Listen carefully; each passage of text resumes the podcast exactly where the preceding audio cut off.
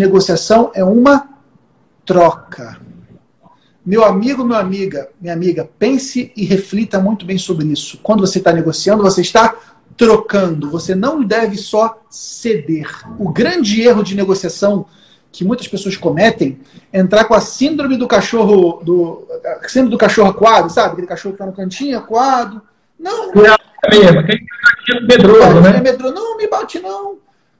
Quando você está numa posição de negociação de medroso, de inferior, se você tiver do outro lado um negociador competitivo, a gente chama isso de um negociador competitivo. Negociação competitiva é aquela que alguém quer ganhar e outra pessoa quer perder. Para um ganhar, outro tem que perder. Isso é negociação competitiva. A negociação colaborativa é a ganha-ganha. Dá para você chegar num acordo em que os dois ganham. Talvez ganhe um pouco menos, talvez ganhe até mais, mas dá para você chegar.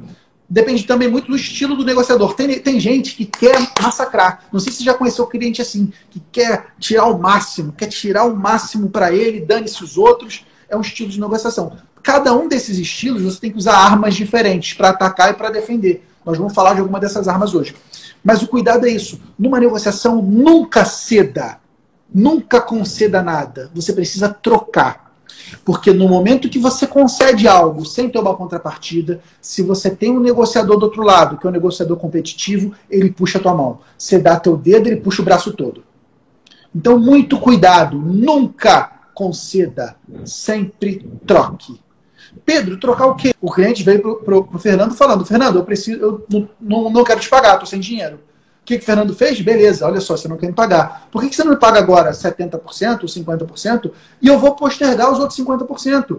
E a gente, da área contábil, tem até já uma, uma referência. Foi o que o governo fez com os impostos. Não foi isso que fez com o Simples Nacional? Olha Oi. só, não precisa me pagar agora, não. Você paga no dia 20 de julho a primeira parte do ISS, pelo menos aqui na minha cidade é assim, e no dia 20 de outubro você paga meu imposto. Pô, cobra do, do teu cliente para pagar pelo menos 50% agora.